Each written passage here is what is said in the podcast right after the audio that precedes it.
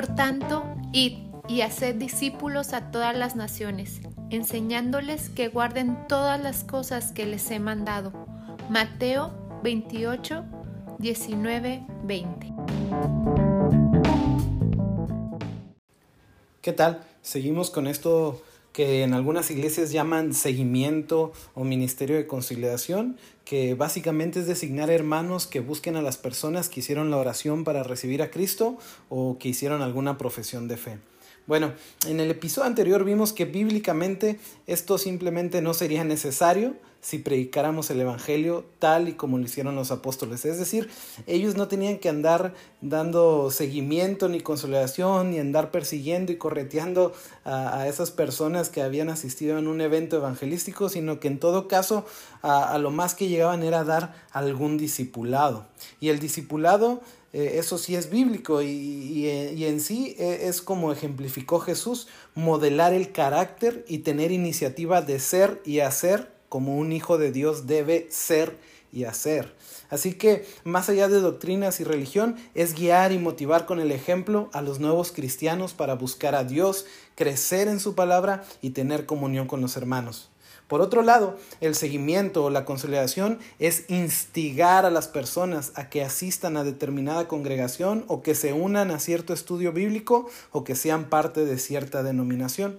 Pero, cuando una persona realmente tiene un encuentro con la cruz y decide entregar su vida a Cristo y es el Espíritu Santo quien está provocando el arrepentimiento y la fe, entonces lo más natural es que esta persona comience a repudiar el pecado, a tener un hambre por la palabra de Dios y una sed por la presencia de Dios. Lo más probable es que él mismo sea quien busque a otros cristianos como él para poder tener comunión, crecer y aprender con ellos. Recuerda que los nuevos creyentes auténticos siempre sentirán la necesidad de Dios porque tienen al Espíritu por el cual claman Abba Padre. ¿Sí? Tal como dice Romanos 8:15. Pero los convertidos por la fuerza, aquellos que fueron presionados por algún familiar, por su novia, por su cónyuge, simplemente no tendrán ningún deseo por las cosas de Dios porque están espiritualmente muertos. Y dado que están muertos, por más que les abras los ojos con tus manos, simplemente no podrán ver nada porque están muertos. Estas personas tal como Lázaro, tienen que escuchar primero la voz del Hijo de Dios. Le podemos decir que repita la oración de fe, pero si no escucha la voz del Hijo de Dios, no habrá vida en él. Por lo tanto, como evangelistas tenemos una responsabilidad enorme de dar el mensaje correcto. Y cuando hay una respuesta, es decir, que notamos en las personas una convicción de pecado con arrepentimiento y fe en Jesús, entonces sabemos que es el Espíritu Santo quien está obrando y tenemos la certeza de que quien comenzó la buena obra en ellos también la terminará. Regularmente la fuerza evangelística en las iglesias es mínima y utilizar esos recursos para perseguir a personas para que vayan a la iglesia simplemente no es justo. En el libro de Hechos Pedro, en su primera oportunidad de compartir el Evangelio a los judíos, al terminar de hablar, se nos dice que las personas se compungieron de corazón. Es decir, el Espíritu Santo trajo convicción de pecado al grado que ellos mismos dijeron, ¿qué haremos? Y Pedro les confirma, arrepiéntanse. Y después en el verso 42 se nos dice que las personas por sí mismos perseveraban en la doctrina de los apóstoles, en la comunión unos con otros, en el partimiento del pan y en las oraciones. ¿Te fijas? Aquí tenemos un claro ejemplo de dos cosas muy importantes. El poder del mensaje correcto y el fruto genuino de la salvación.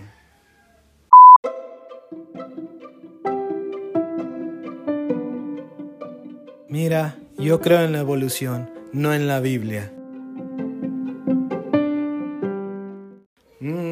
Pues yo diría, ¿de qué tipo de evolución hablas? O quizá le diría, te admiro, creo que necesitas más fe para creer en la evolución que en lo que dice la Biblia. Pero ¿por qué esta objeción? La verdad es muy difícil que te encuentres en la calle a personas con algún doctorado en biología o ciencias naturales. Por lo regular vas a encontrar aficionados a la evolución y a Darwin. Y este tipo de personas son las que harán estas objeciones basadas en algún video que hayan visto en internet o en algo que escucharon en una clase de la escuela. Pero la realidad es que hasta el día de hoy la evolución tal como la plantea el libro El origen de las especies de Charles Darwin aún no ha sido comprobada, por lo tanto se considera una teoría. Todavía no es una ciencia, es una teoría. Lo que los científicos hasta el día de hoy han podido observar en la naturaleza es una evolución a nivel microscópico en algunos microorganismos, pero aún así esa microevolución permanece dentro del rango de misma especie, es decir, esos microorganismos no han saltado de ser microorganismos a otra especie de microorganismos, ni tampoco han evolucionado.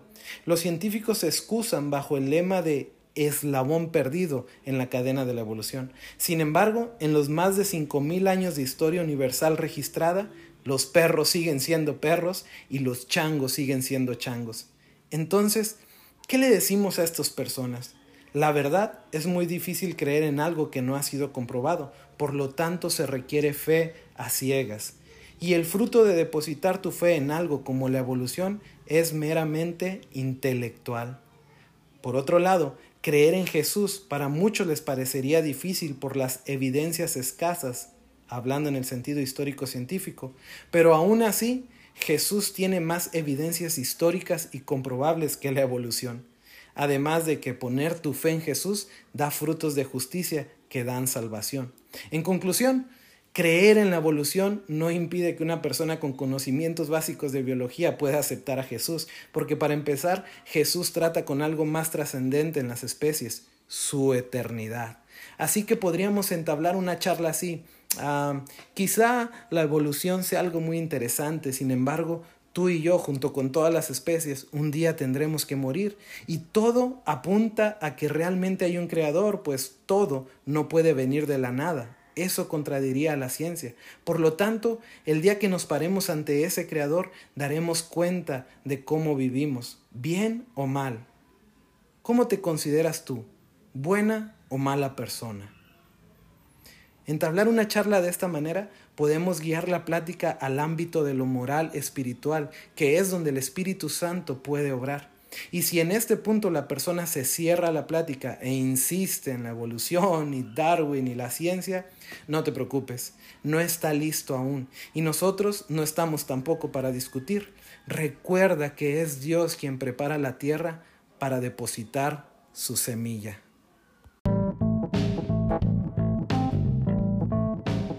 ¿Qué les digo? Pues ya lo sabes.